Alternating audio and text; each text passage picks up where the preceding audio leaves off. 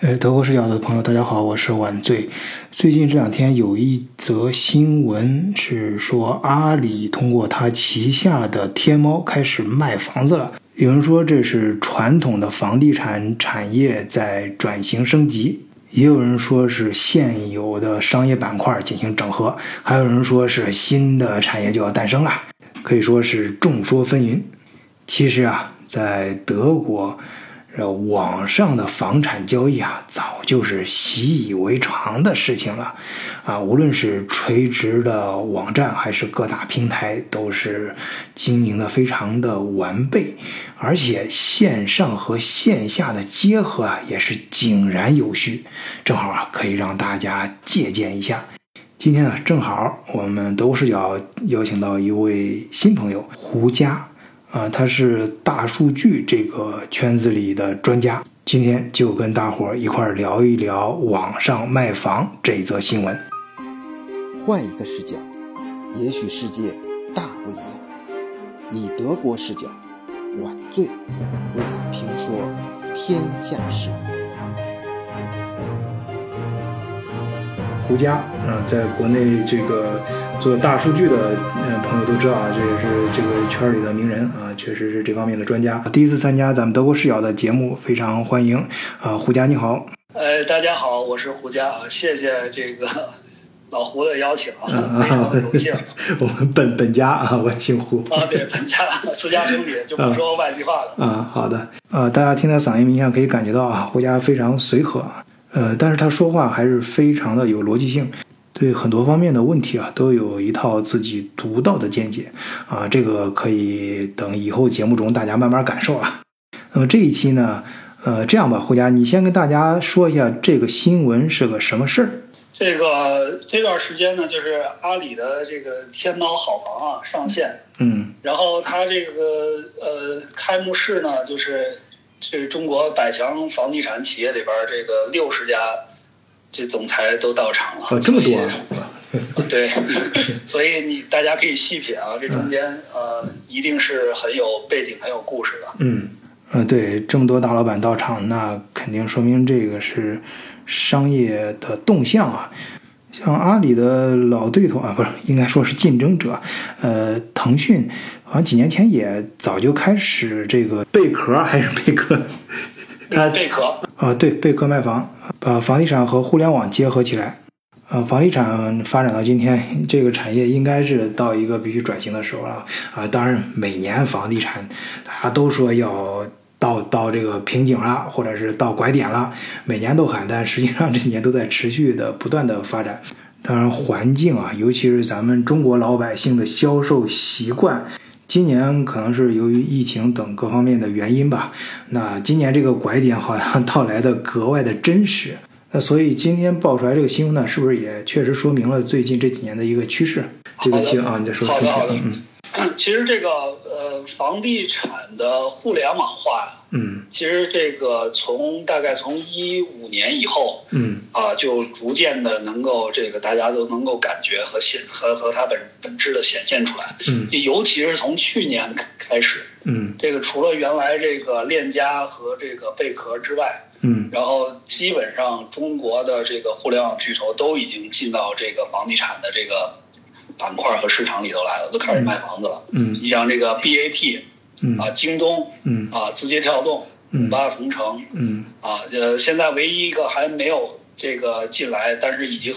已经这个跃跃欲试的这个拼多多，嗯啊，早晚早晚是这个卖 房子。啊，对，拼着一块儿来吧。啊，那个呃，是这样，经我们从经济本质上来讲啊，任何市场的呃冷热，它都是伴随着需求的增加和减少来、嗯、产生啊。那么像最近这几年，呃，传统的房地产和呃互联网结合在一起诞生的新的这种经济模式，呃，是不是可以理解为它在？呃，目前的市场上为客户解决了之前解决不了的问题，或者是找到了更好的解决办法。它这个首先呢是它的一个结果，就是全面的房地产数据化。嗯，这些这个 互联网的巨头呢，会把整个的中国房地产这种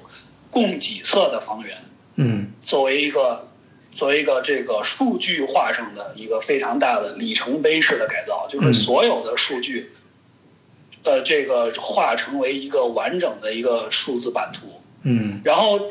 有一个非常重要的点是什么呢？嗯这个事儿又刚刚好发生在央行给嗯房地产公司画出三道红线。嗯这三道红线是干嘛呢？就逼着开发商要加速的卖房回款。所以你想想，嗯就是这中间有有几个关键字啊。嗯第一，买方市场，嗯就是当你所有的一手和二手的房源全面互联网、全面上网的话，嗯在卖方之间产生的是比之前是不是更强烈的多的这种竞争关系啊？对，然后你你然后然后返返回来，在买方这边呢，他看到的是越来越多的房源信息，嗯加上现在这个阶段开发商这个推盘的加速，因为他要这个呃呃卖房回款嘛，嗯二手房这个挂牌量也是呃这个剧增，嗯所以它会转换成一个买方市场嗯啊，然后呃，同时又带来了第二个关键字，就是恐慌感。嗯就以前啊，这线下卖房啊，嗯是一个这个造势看涨的这么一个预期，嗯这把通这个房地产商通过这个现场的摇号也好，这个呃，那各种这种营销方式吧，就是造势。嗯然后转了线上之后呢，最起码在这个网络环节就这个买方就不会产生这种心态了，嗯是吧？嗯然后最后一点呢，就是说在大数据透明化之后，然后能让大家进入到一个这个理性的这个购房状态，就在这些宏观的数据里边呢，就是有整体的数据、嗯微观的数据、趋势的数据，全都嗯会有。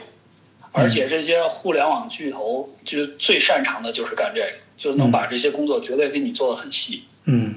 对，以前这都是市场上的痛点，你像呃房地产公司的营销成本呐、有的房地产公司 买球队什么的，这种呃成本都非常的高啊，而且对于买房者来说，呃也不容易看到更多更透明的信息。呃那有些城市里面可能还会出现呃恶性竞争什么的，所以现在数字化之后就更加透明一些、精准一些，东西更踏实一些啊。对你说的这个非常对，那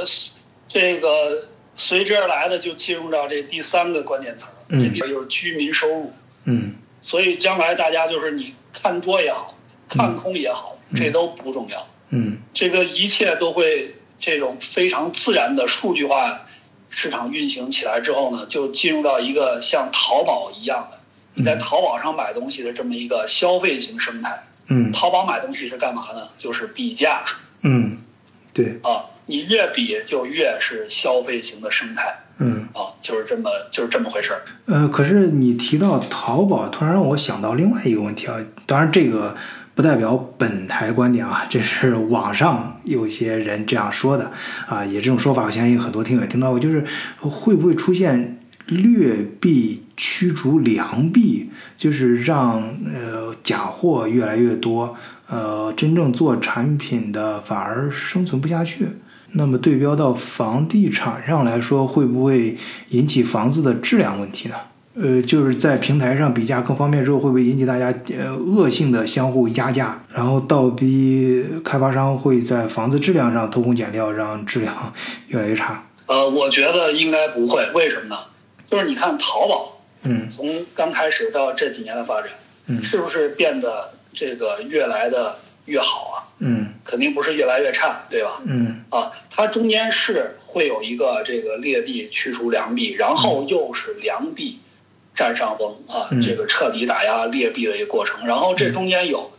这个卖方市场转化成买方市场的这么一个这个过程，在这个过程当中啊，那一定是发展式的。所以房地产市场互联网化，嗯呃，全盘数据化也是这么一个过程嗯啊，肯定的对，相信它会变得越来越规范，越来越好。嗯，呃，对，其实呃，如果没有呃互联网在